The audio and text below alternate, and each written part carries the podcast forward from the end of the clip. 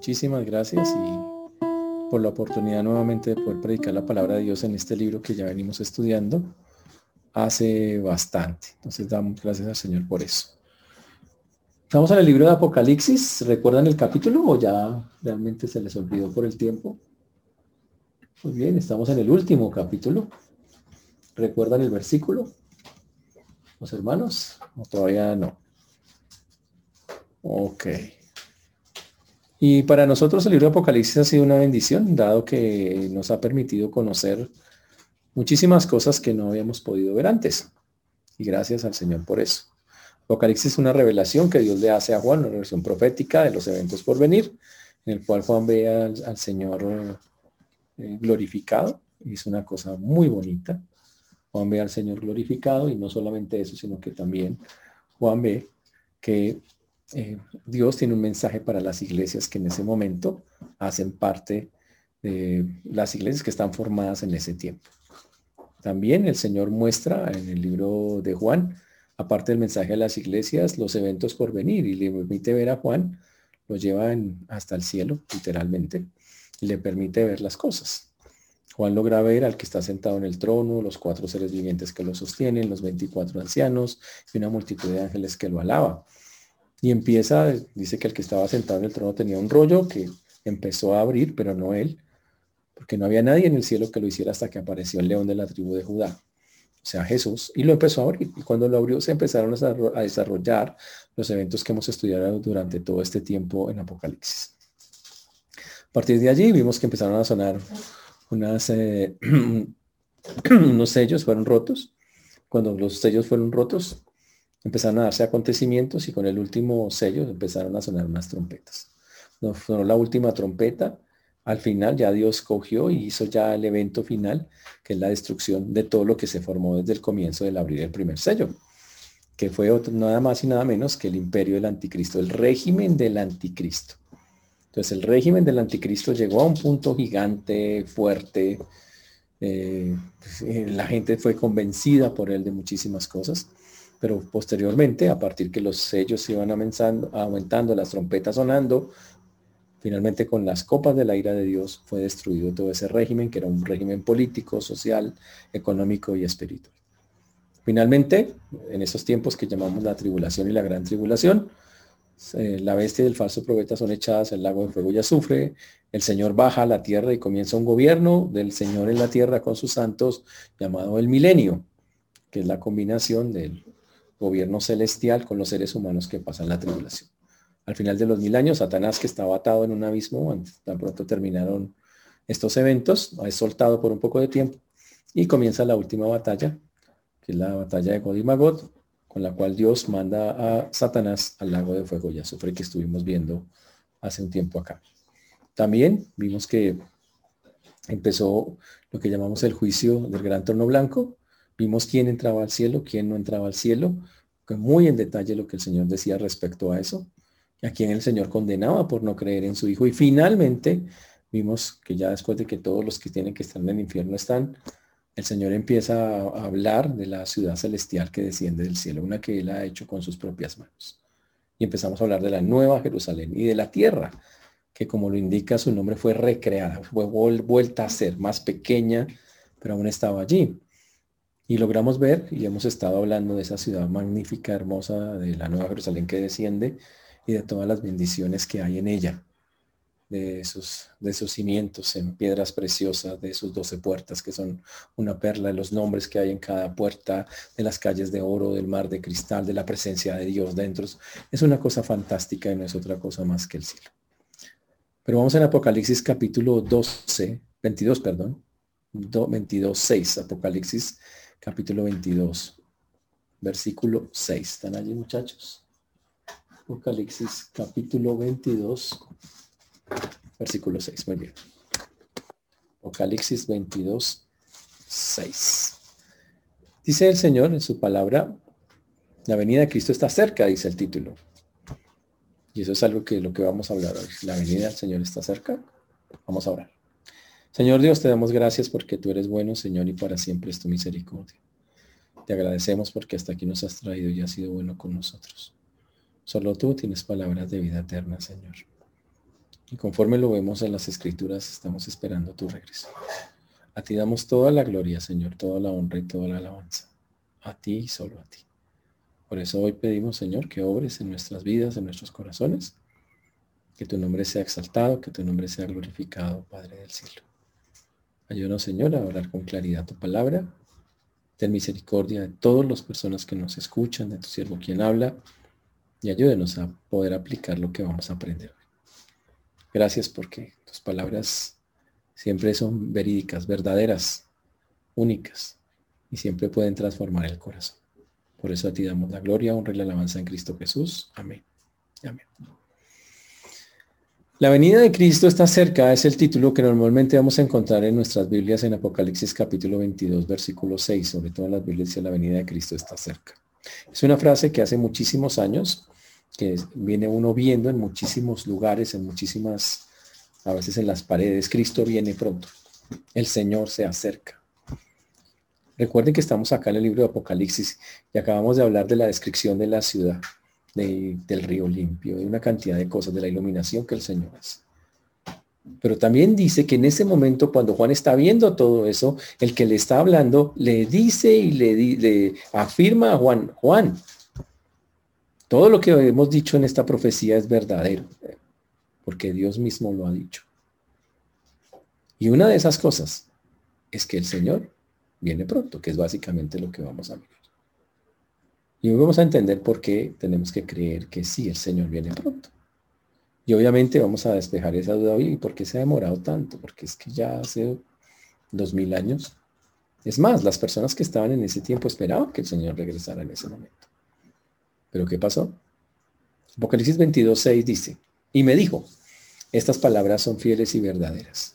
Y el Señor, el Dios de los espíritus de los profetas, ha enviado su ángel para mostrar a sus siervos las cosas que deben suceder pronto. Como la revelación está dada ya para el final de esta revelación, Juan, recuerde que Juan está recibiendo la revelación. Él recibe la confirmación que todo lo que, que se le ha dicho es fiel y verdadero. Uy, que son palabras fieles y verdaderas. Ahora, ¿por qué son palabras fieles y verdaderas? Porque resulta que son palabras de Dios, que Dios está transmitiendo a través del apóstol Juan y nos comunican lo que Dios quiere que nosotros sepamos. Por eso, e, ese fue el motivo por el cual debían ser escritas. Ahora el Señor dice, mis palabras son fieles y verdaderas. ¿Qué significa eso? Son atributos de Dios. Como vienen de Dios, sus palabras tienen ese, esa connotación. Son fieles. Son, son palabras que les debemos dar todo el crédito. Porque si Dios lo ha dicho, así va a ser tienen una seguridad en su cumplimiento. Las palabras del Señor también son verdaderas, nunca mienten. Y básicamente nos está diciendo que las promesas que Dios ha dicho, todas y cada una de ellas va a darse dentro del cumplimiento de esa promesa. Tal y como el Señor lo dice. ¿Por qué? Porque procede de Dios, porque Él es fiel y porque Dios no puede mentir, señores. Por eso estas palabras son fieles y verdaderas. En muchos otros pasajes de la Biblia se habla de la veracidad de Dios y la veracidad de sus palabras.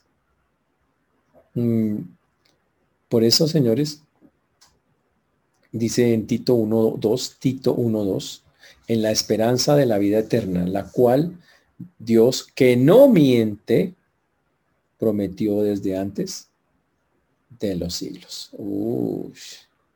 Chévere. En Hebreos 6:18 tenemos un, otro versículo. Para que por dos cosas inmutables en las cuales es imposible que Dios mienta, tengamos un fortísimo consuelo. Señores, cada cosa que Dios ha hecho se va a cumplir. Con toda certeza, con toda veracidad. Todo va a tener un pleno, completo, total cumplimiento. Y así como lo vimos desde Apocalipsis 1.1 hasta el final, así va a ser.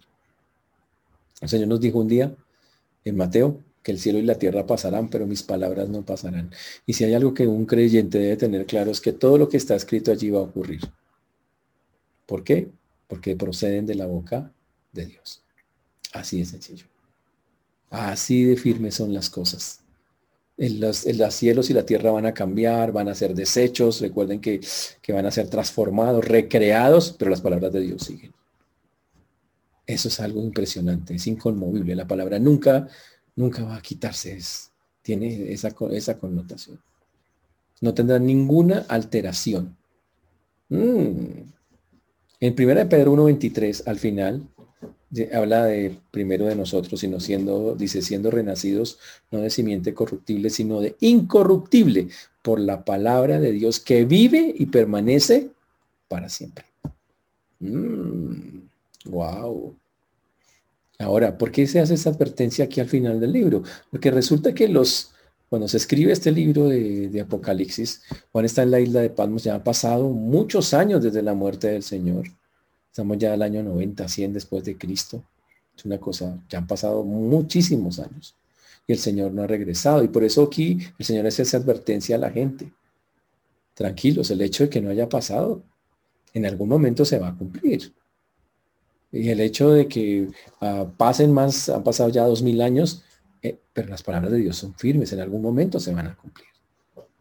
Y cuando se cumplan, cada juicio, cada bendición, cada cosa, tal cual fue escrito, quedará por ser la palabra de Dios. Ese es el asunto. Por eso Dios siempre va a decir que su palabra, cielos y tierra pasarán, mi palabra permanecerá, no pasará. Es interesante, ¿no? Cielo y tierras pasarán, las palabras no pasarán. Se quedarán ahí para estar con nosotros, permanecerán con nosotros. Una cosa increíble.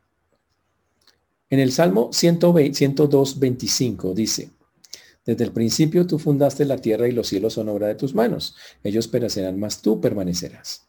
Y todos ellos como una vestidura se envejecerán, los cielos y la tierra. Como un vestido los mudarás y serán mudados. Pero tú eres el mismo y tus años no acabarán. Uy, y así como Dios no acaba porque es inmutable, la palabra de Dios tampoco va, va a acabar. Y esa es una verdad doctrinal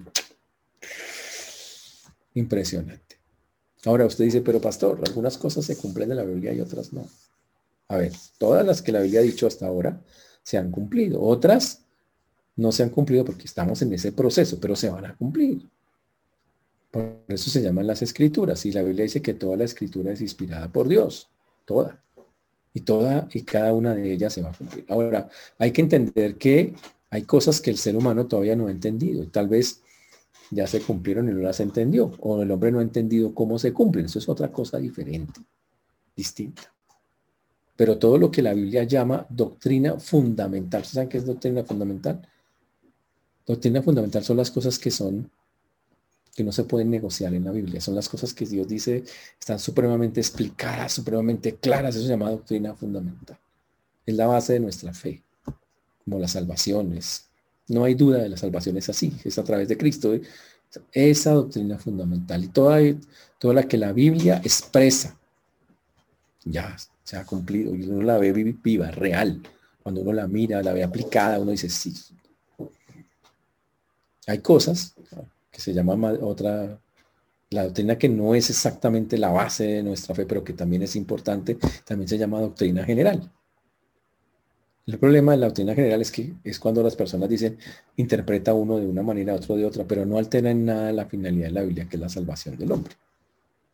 Y muchas veces el hombre, como les decía, a veces no entiende y por eso algunas cosas, dice, pero es que es, eh, yo entendí que esto venía acá, yo entendí que esto venía acá hoy, y resulta que no pasa. Es por la falta de entendimiento del hombre, no porque la palabra no se cumpla. Pero todo lo que es fundamental, el Señor vea, hay estado y seguirá. Uno no negocia con esas cosas, porque sustenta nuestra fe, nuestra esperanza. Por eso es tan importante que todos los que nos están escuchando estudien. Estudien, hay que estudiar. Hay una señora muy famosa que dice, estudien vagos. No sé, una señora terrible. Hay yo lo voy a decir así. Digo, hermanos en Cristo, amados en el Señor, estudien la palabra de Dios, escudriñenla. Es supremamente importante. La Biblia dice, ¿para qué? Para aprender esa doctrina fundamental que es la base de nuestra fe. Ahora, ¿por qué estamos hablando de eso? Bueno, precisamente porque las palabras de Dios son fieles y verdaderas. Cuando usted estudia la palabra de Dios se da cuenta, oiga, lo que dice el Señor es real, uno lo mira y lo mira no hay otra explicación, es esa. Ese es el asunto. Y respetamos las palabras del Señor. Las palabras de Juan trataban de levantarle, de levantar el ánimo a la gente de su época. Hay que entender que en esos tiempos la gente pensaba que el reino sería restaurado de manera literal, o sea, muy rápido. Por eso los discípulos le preguntaron a Jesús cuando Jesús está, resucitó y fue a subir al cielo en la ascensión, restaurarás el reino de Israel en este tiempo. ¿Y qué le dijo Jesús? No les contestó, le dijo, no, no, no lo sé, no todavía que no lo sabía, que todavía no, que el día ni la hora solo su padre lo sabía que estaba en los cielos. ¿Por qué les dijo eso? Bueno, por una sencilla razón. Ellos estaban en la mentalidad del judío, las cosas estaban por pasar ya. Ellos decían, ya el Señor va, Jesús resucitó y ahora ya subió al cielo, pero Él va a volver. Y ellos pensaban que ese regreso de Jesús iba a ser rápido, inminente, así, en un momentico pero pasaban los tiempos y no pasaban. Y obviamente cuando estamos acá ya han pasado 60, 70 años y ellos están, y hay mucho creyente que, pero ¿por qué no ha venido el Señor? Si usted mira a Pablo, Pablo habla muchas veces como, ya Señor va a regresar y él estando ahí. ¿Por qué? Porque todos pensaban en su mentalidad que era ya. Uy, así es como funciona. Por eso él les da esas palabras de aliento, Juan, a todos y les dice, tranquilos, hay que esperar. Dios ha cumplido siempre lo que dice. Es cuestión de tiempo.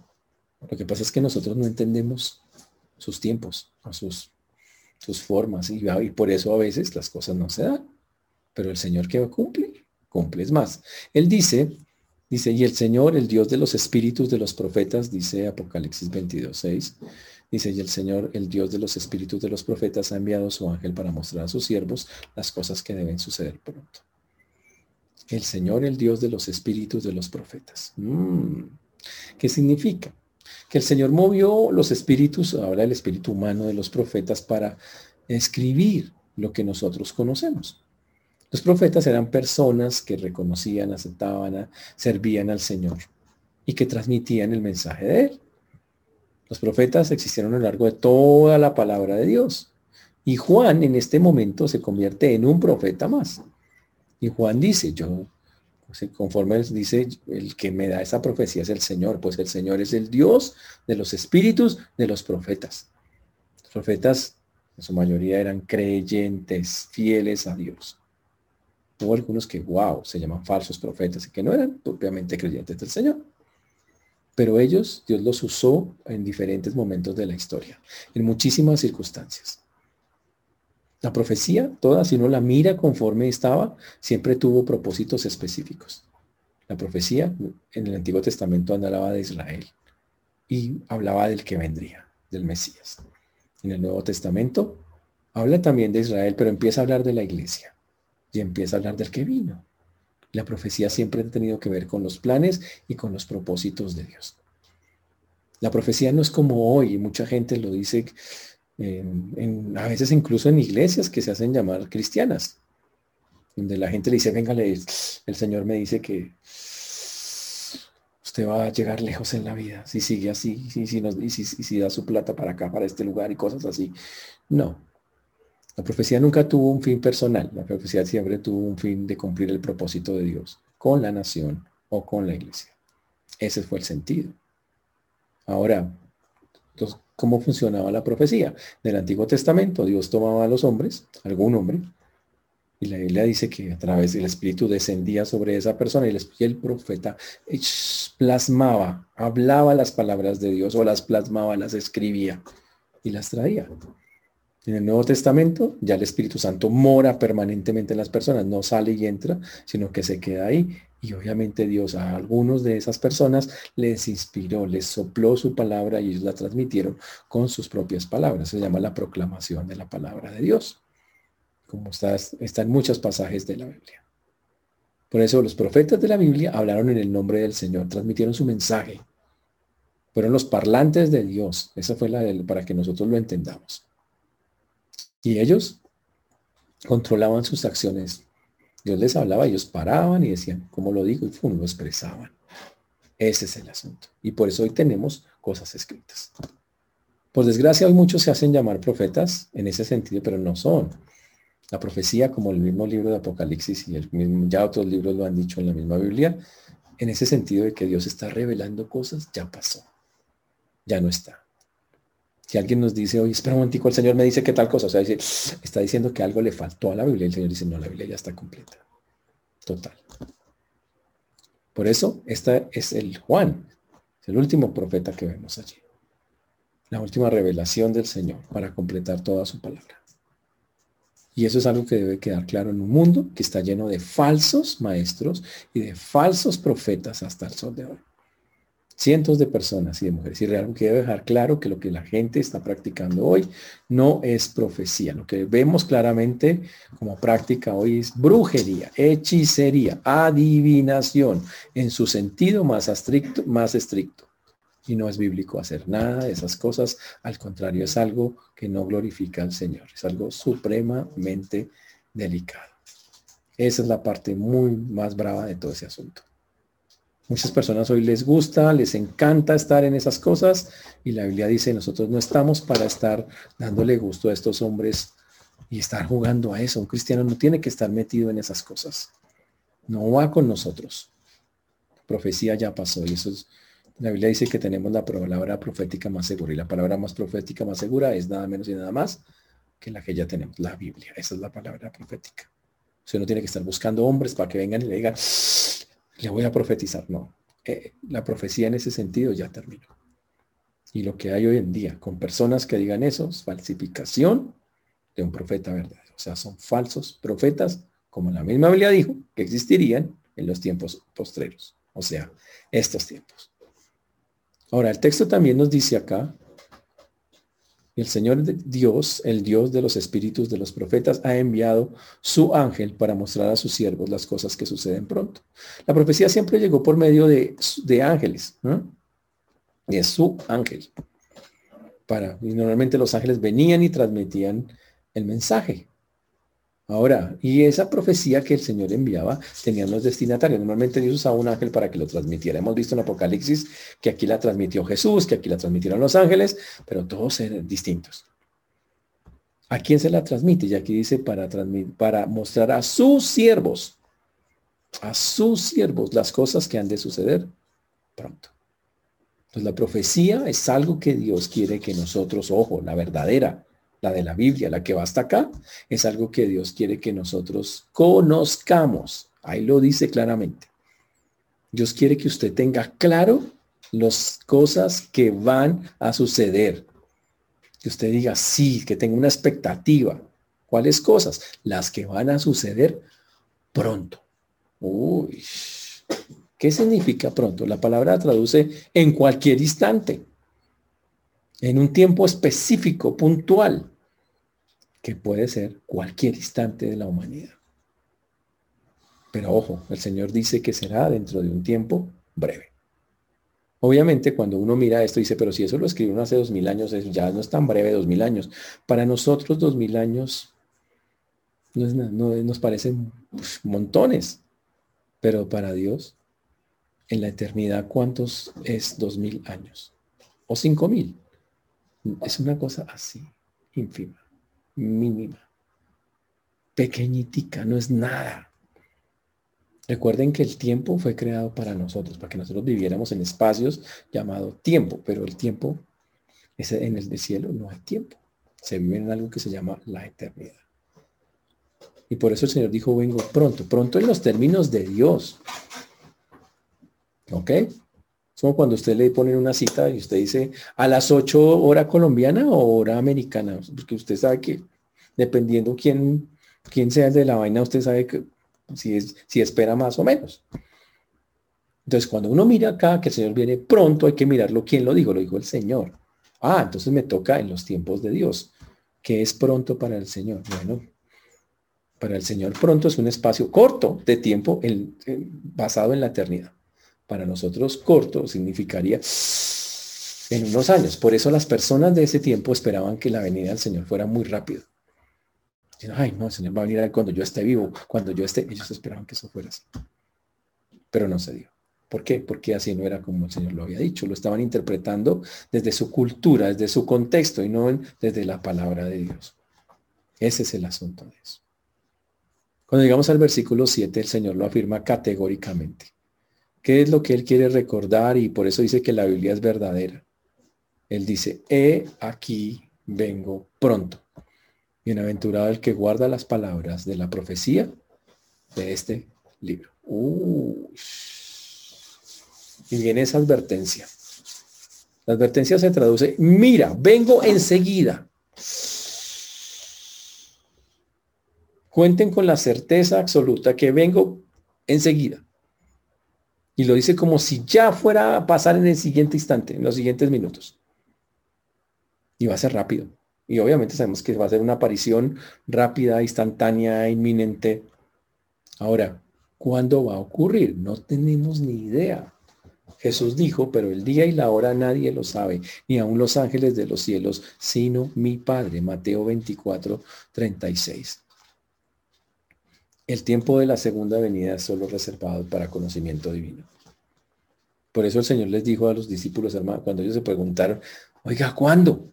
Él les dijo, no os toca a vosotros saber los tiempos o las sazones que el Padre puso en su sola potestad. Hechos 1.7. Dijo, a ustedes no les toca saber eso.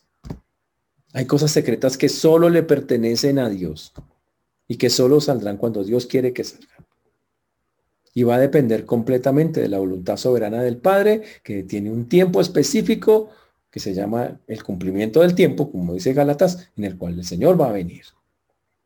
Y va a ocurrir, conforme lo dice Hechos también, que así como lo fueron los que estaban allí, lo vieron irse, así él regresará un día. Pero ¿qué va a pasar? Va a pasar.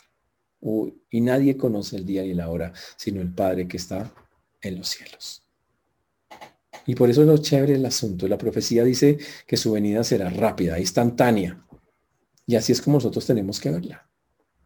Ese es el asunto. Va a llegar. Cuando Él venga a la tierra va a establecer qué va a pasar cuando regrese. Recuerden que es al final de los siete años Él va a regresar y qué va a hacer? Establecer lo que llamamos el reino milenial. Y cada creyente debería estar esperando. Señor, que venga. Es más, el Señor nos mandó a esperar. Él dijo que cuando oráramos, dijeros, dijimos, eh, oráramos diciendo que venga tu reino. O el Señor tenía clara, sabe que estén orando para que mi venida sea pronto, que venga a instaurar yo mi reino. Ya hablaba primero del reino de Él en la tierra y después del reino permanente en el cielo. Uy, cada creyente que está aquí viéndonos debería estar expectante del momento en que el Señor regresará de cada creyente que está acá. Hay muchos que ni creen en el milenio, ni creen en, en el rapto de la iglesia. Muchos que piensan que no, que no va a haber nada de esas cosas. Pero la Biblia habla demasiado claro de que estamos esperando, de que su venida puede venir, puede pasar en cualquier momento y que hay acontecimientos que tienen que ocurrir para que eso ocurra. Por eso dice en 1 Tesalonicenses 4, 16, 17, un texto que los creyentes trabajamos mucho, porque el Señor mismo con voz de mando, con voz de arcángel y con trompeta de Dios descenderá del cielo y los muertos en Cristo resucitarán primero. Luego nosotros, los que vivimos, los que hayamos quedado, seremos arrebatados juntamente con ellos en las nubes para recibir al Señor en el aire y así estaremos siempre en el Señor. Mm. Con voz de mando, con voz de arcángel y con trompeta de Dios. Uy, señores, el creyente tiene que estar esperando eso. Tiene que estar anhelante, Señor, ¿cuándo será el día del rapto? Y obvio, van a encontrarse con personas y grupos y gente famosa que no creen en, esas cosas. Pero en la Biblia hay demasiada evidencia de que el reino milenial es bastante seguro. Mm. Y por eso la advertencia debe despertar interés en nosotros. El Señor va a venir a buscar a los suyos. O sea, va a ir a buscar a los que son creyentes. ¿Cuándo será? Yo siempre, a mí me gustaría que fuera un domingo a las 10 de la mañana en medio de un servicio. Sería interesante, ¿no? Claro que ahora como no hay, servicios, complicado. Así. Pero sería interesante, ¿no? Ustedes todos orando ahí de pronto. Y que los y que abrían los ojos unos hermanos y ¿qué pasó aquí? Sería interesantísimo, todavía más interesante. Entonces ya no serían tan hermanos, serían primos, una vaina así. Pero el punto es, qué chévere. Por eso el Señor hace esa advertencia y lanza una bienaventuranza, la penúltima del libro, faltándose esta y la última. Hay un montón de bienaventuranzas en este libro. Bienaventurado el que lee las palabras de la profecía, eh, los que mueren en el Señor, bienaventurados el, los que están escritos en el libro de la vida. Y esta es la penúltima que tenemos acá. Bienaventurado el que guarda las palabras de la profecía de este libro. Dice bienaventurado, o sea, bendecido, va a recibir una bendición gigante. ¿Quién? El que guarda las palabras de la profecía de este libro.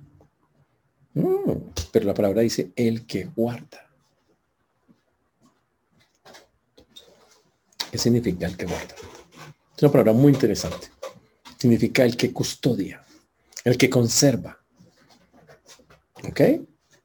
El que custodia continuamente las palabras de la profecía, el que no le quita los ojos. Mm. El que entiende que si el Señor dijo esas cosas, Él está atento para ver cómo Dios las cumple.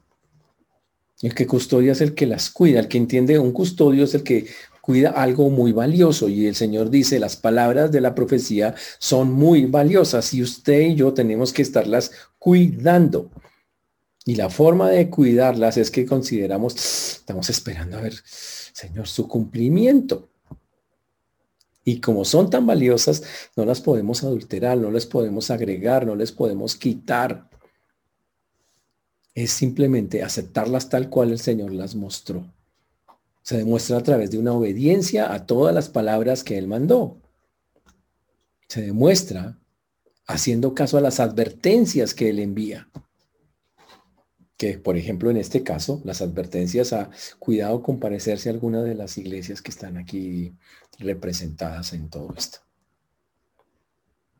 Por eso, señores, el Señor escribe esta parte al final para darle ánimo a creyentes que en ese tiempo estaban diciendo, ya pasaron 60, 70 años y estamos seguros que iba a pasar eso. Ya es más, la carta de los tesalonicenses se escribe porque algunos estaban todos tristongos pensando, el Señor ya vino y yo me quedé.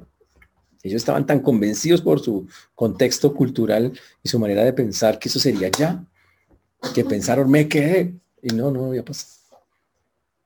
Entonces, por eso Juan aquí también escribe, nada, tranquilos, no ha pasado nada.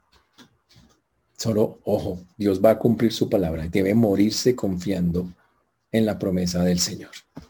Y eso obviamente va a implicar el creer esto, va a traer sufrimiento a los creyentes, porque las personas van a decir, que usted está loco, está eso, los van a molestar, van a decir, pero ¿dónde está su Dios que nada que regresa? Como, ya han pasado dos mil años, demuéstrame lo que es lo que pasa.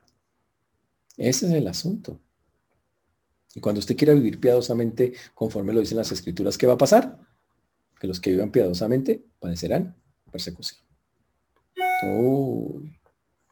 Y por eso es tan importante que nosotros entendamos que estamos en los tiempos donde la Biblia dice que no, que sufriremos la sana doctrina. Que la gente no va a querer oír la sana doctrina, sino que la gente va a tener comezón de oír, que se amontonarán maestros conforme a sus propias concupiscencias, que eso es lo que estamos viendo hoy. Que ya no habrá ese amor, esa fe, esa esperanza, todo eso va cayendo. Que si uno no se conserva las palabras, pues grave esas palabras van a ser muy duras de aceptar. Por eso la bienaventuranza que está escrita ahí tiene que ver con que uno permanezca fiel, que persevere en medio de las cosas. Y que como las personas de su época estemos anhelando, ojo, Señor, y pidiendo que venga tu reino. Estáuralo. Es nuestro deseo. Así es como deberíamos estar pidiendo nosotros todo el tiempo. En el versículo 8 y 9, Juan dice, yo, Juan, soy el que oyó y vio estas cosas, y después que las hubo oído y visto, me postré para adorar a los pies del ángel que me mostraba estas cosas. Pero él me dijo, mira, no lo hagas porque yo soy consiervo tuyo, de tus hermanos los profetas, de los que guardan las palabras de este libro. Adora a Dios. Y Juan, ante la revelación tan grande que estaba recibiendo, se postra. Mm. Juan entiende que ya la profecía está por terminar. Ya él está ahí. Y Juan, que ha sido el instrumento humano que para transmitirnos a nosotros, entonces nos dice las siguientes palabras. Ojo, que no son traídas por voluntad humana, o sea, no son traídas por Juan mismo. Venga, ¿qué les digo? No. Podemos meter a Juan en esa frase que dice que los santos hombres de Dios hablaron siendo inspirados por el Espíritu Santo. Y así lo creemos.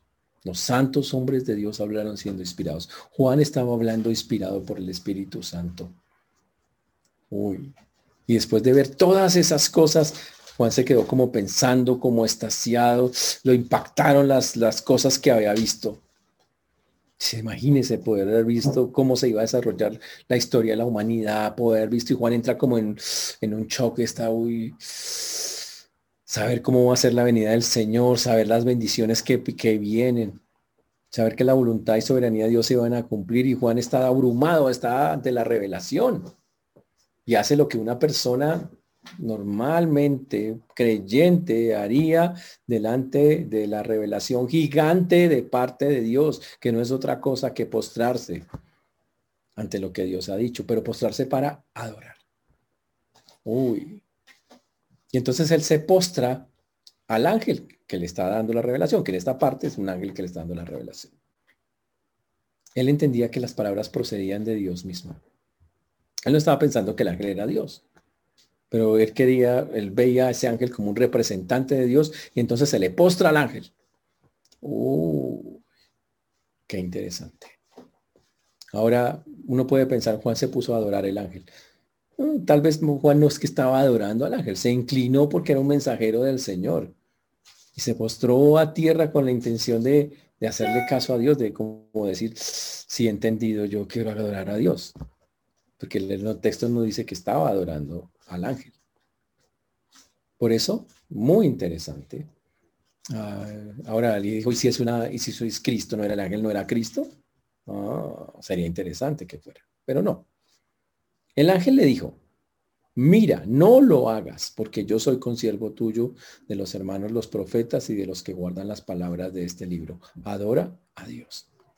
El ángel de una lo baja a la nube le dice, no, de la, ahí sí que podemos decir, lo bajó de la nube de una, porque estaban allá arriba, ¿ok? Y de una lo coge y le dice Juan, y le dice de una, no hagas eso. Ten sumo cuidado en la traducción, hay varias de traducciones, dice, ten sumo cuidado en no hacer eso. Mira que no lo hagas. Uy, presta atención a que eso no pase. O sea, el ángel se niega tajantemente. Dice, oh, no, no, no, no, no.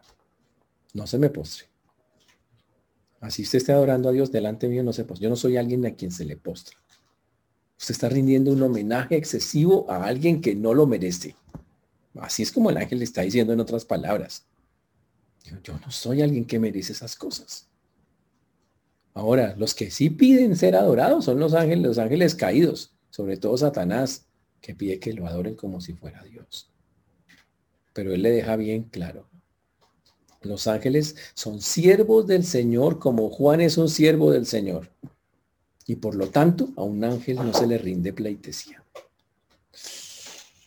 Hoy en el mundo eso es grave, porque hoy en día ángel de mi guarda, mi dulce compañía, no me desampares, y la gente tiene sus cuentos con respecto a sus ángeles. Ahora, los judíos pensaban, Israel pensaba, creía en los ángeles pensaba que eran mensajeros de Dios, pero ellos pensaban que había un ángel para cada persona. De, de ahí sale el ángel de mi guarda. Ellos pensaban que cada persona tiene un ángel. Por eso cuando Pablo, cuando Pedro salió de la cárcel, un día que el Señor lo liberó milagrosamente, que un ángel lo liberó y llegó a golpear a una casa, y salió una muchacha y dijo, ¡Ah!", y era Pedro, y estaban orando, es que porque lo liberan, y la señora salió a mirar y una, la que quería que ¡Ah!". Y no le abrió. Imagínese eso. Le dijeron, ¿qué pasó? Entonces dijo, no, el ángel de Pedro. Porque ellos tenían muy arraigado eso, muy chistoso, que la señora estaba orando porque libera le llega Pedro y no la creen. Pero ellos pensaban, el ángel de Pedro está allá afuera. Imagínense eso. Pero lo que debe quedar claro es que en este texto, una vez más, ya el Señor lo ha dicho varias veces, los ángeles no se adoran. No se le no se adoran. Hay personas que le ponen velitas, y aquí queda claro que el único que merece toda la adoración es Dios. Entonces no, adoramos ni ángeles, ni santos, ni vírgenes, ni ninguna cosa de esas. Nadie. La enseñanza bíblica es que Cristo es superior a todo eso. Literalmente. Porque los ángeles solamente son siervos al servicio de Dios. Ministros de Dios. Enviados a favor de, cuando Él los envía, los envía a favor de Él. Pero los dirige Dios. Solo son siervos de Él. Y el ángel en este caso entiende eso clarito. Él dice, yo soy solo una criatura de Dios. Y el único que hay que adorar es al que me creó, a Dios. Interesantísimo eso. El ángel entonces no deja de ser, eh, es, una, es un siervo más del Señor. Y dice, es un consiervo. Dice, yo soy un consiervo suyo. O sea, estamos en el mismo equipo, nosotros estamos al mismo nivel. Mm. ¿Usted lo sirve? Yo lo sirvo. Uy. Y aunque el hombre es un poco menor que los ángeles en rango, dice, los dos estamos en el mismo nivel porque estamos sirviendo al mismo Dios. Esa es la parte chévere. Por eso, señores, la Biblia dice que tenemos que en eso no nunca creernos, yo soy esto, soy aquello, nada, somos simple administradores del Señor. Somos esclavos de Cristo si lo queremos ver así. Y resulta que Juan en este libro es un siervo del Señor que está ministrando, sirviendo para llevarnos esas verdades que Dios pide que le transmite a través del ángel. Necesitamos, señores, una cantidad de siervos humildes. No personas que se crean grandes, que yo soy, es que yo sé, es que yo, nada, na, mandados a recoger esas bellezas. Personas que sirvan al Señor con humildad, que no quieran, que no busquen su propia gloria, sino que decidan y quieran de verdad someterse al Señor y tributarle a Él toda la gloria y toda la honra. ¿Por qué? Porque el único digno de ser adorado es Dios. El ángel le dijo que le hacía parte de tus hermanos los profetas. Yo soy consiervo tuyo, de tus hermanos los profetas. Uy, los profetas son hijos de Dios. Y por lo tanto, espiritualmente hablando, son hermanos. Los profetas recibían la palabra de Dios y la comunicaban. Una palabra que nunca falla. Y Juan era uno de ellos, de los que estaba acá. Y por lo tanto, él dice, hermanos, somos consiervos, tenemos el mismo ministerio. Pero también somos, dice el texto al final del versículo, y somos de los que guardan las palabras de este libro. Adora a Dios. Uy. Y esa es la parte más interesante.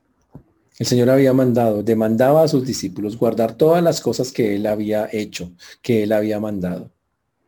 Y Jesús enfatiza específicamente ello, que la palabra de Dios tiene que ser obedecida, que no es un libro, ojo, una frase fantástica, la Biblia no es un libro de información, ¿ok? Es un libro de formación, quítele el in. La Biblia no es un libro de información, es un libro de formación cristiano tiene que estudiar la palabra para vivir conforme a ella lo dice. Ok, nosotros no aprendemos palabra para saber más, para tener información más de la palabra, sino para vivir conforme a lo que la palabra dice. Esa es la finalidad de la palabra. Ojo con eso. Algunos la leen porque, ah, yo sé algo, para ser más de la Biblia que cualquiera. Pero si no la vive, es información y no formación. Y por eso el ángel finalmente le dice a él, adora a Dios. Y es un mandato que debe llevarse a cabo hasta que lleguemos con él, lo sigamos adorando. Por eso adora a Dios. Y está diciendo que lo adore inmediatamente. Como algo que debe ser continuo y constante en el creyente. Ojo con eso. Debe ser una actitud normal del creyente no una actividad del domingo, no una actividad del servicio, no una actividad del miércoles, una actividad cuando nos reunimos con un grupo. No, es una actitud del corazón, algo que debo entender que debo estar practicando todos los días hasta que me encuentre con el Señor. Porque eso es lo que el Señor todo el tiempo dijo. Estoy buscando personas que me adoren en espíritu y en verdad. Mm. Ese es el asunto. Por eso el Señor nos dijo en 1 de Pedro 2.5, vosotros también, o sea, vosotros, vosotros, también como piedras vivas, sed edificados como casa espiritual y sacerdocio santo para ofrecer sacrificios espirituales aceptables a Dios por medio de Jesucristo. Es lo que necesitamos. Ser un sacerdocio santo para ofrecer sacrificios espirituales, adoración al Señor. Qué chévere. Si no, si no lo hacemos, señores, La adoración va por allí, a las personas, a las cosas. Mal. No es adoración. La adoración verdadera tiene claro ese propósito. Es una actitud que tengo. Es mi forma natural de crecer en mi vida cristiana. Esto nos lleva a varias preguntas a nosotros. ¿Estás adorando a Dios de manera constante? ¿O es una actividad dominguera? ¿O de los miércoles? ¿O de un grupo de jóvenes de vez en cuando? No sirve. Es claro que el Señor está diciendo que quiere una adoración constante. En un mundo tan lleno de ideologías, el Señor sienta precedentes claros. Aquí dice, no adoramos nada diferente a Dios. No le postramos a nada que no sea Dios. A nada, ni a vírgenes, ni a santos. Solo al Señor mismo. Y es más, la enseñanza no le da una criatura de Dios que es un poco superior a nosotros, llamado un ángel. Esto es algo increíble. Pero lo más importante, señores, no importa cuánto tiempo pase, Dios va a cumplir sus promesas. Y eso es algo que es, va a ser así. El asunto es si usted lo está, si lo cree y lo va a seguir creyendo. ¿Qué pasa si usted vivimos, hay algunos, se nota que no hay mucha esperanza de vida para algunos, según veo que no, no, no, no. Pero el punto es, sea que usted cinco años, seis, dos, uno, o veinte, o cincuenta, y no pasa todo lo que falta nuestra actitud, actitud debería ser, Señor va a venir pronto. Solo que nosotros no sabemos cuándo. Y recuerden que Él dijo claramente también para terminar, que Él no quiere que ninguno perezca, sino que todos procedan al arrepentimiento. Y que realmente si Él no ha venido, es porque su palabra no se cumpla. Sino es que es porque está esperando que muchas otras personas puedan llegar a sus caminos. Porque una vez el Señor venga, wow, llegar va a ser mucho más complejo, mucho más difícil. Porque Él no quiere que ninguno perezca, sino que todos procedan al arrepentimiento. Por eso, señores, mientras estamos en esta tierra, predique, enseñe. Porque conforme lo dice el Señor, un día se va a cumplir todo y sabe que Él va a venir por su gente. Los que se queden va a ser muy difícil que lleguen al Señor. Van a poder, porque en la tribulación hay, hay espacio para eso, pero va a ser muy complejo pero el tiempo aceptable, el tiempo, el mejor tiempo para hacerlo es este. Entonces recuérdenlo, tengo que hablarle, tengo que hablar del Señor. Tengo que estar de estar, dejar de estar buscando información del Señor y más bien tener formación con Dios. Y tengo que tener en mi vida una vida, una actitud correcta, que es la de, ojo, adorar constantemente al Señor y no tener la adoración como una actividad de unos días o de unos momentos en la vida cristiana. Que el Señor nos ayude, hermanos, a poder hacerlo de esa manera, porque de eso se trata. Así es como lo glorificamos y como lo exaltamos. No olvidemos eso y contemos a otros, que estoy seguro que necesitan entender que hay unas palabras fieles y verdaderas, que son las palabras de vida eterna que los pueden salvar. El Señor nos ayude, hermanos, vamos a orar. Señor Dios, te damos gracias por esta noche, por este tiempo. Gracias por tu palabra, que como lo vimos hoy es fiel y verdadera. Gracias porque los cielos y la tierra pasarán, pero tu palabra no pasará, Señor. Se quedará, permanecerá para siempre. Por eso te agradecemos, Señor. Porque solo tú puedes hacer algo así, por tu carácter, por tu voluntad. Mientras llega ese momento, Señor, ayúdenos a tener esa expectativa de no desfallecer en esa creencia a pesar de que los años pasen. Entendiendo que solo tú sabes cuándo es el tiempo aceptable para que eso ocurra. Ayúdanos a entender que hay que adorarte, Señor, como una manera natural de la vida cristiana. Y ayúdanos a que eso se pueda reflejar en que lo podemos hacer hablando a muchos otros y contándoles que tenemos una expectativa en aquel que viene para salvarlos. Te damos gracias por, por esta noche, por lo que nos has permitido hablar. Y ayúdanos a meditar en esto cada día mientras regresamos un día a tu presencia en Cristo Jesús. Amén.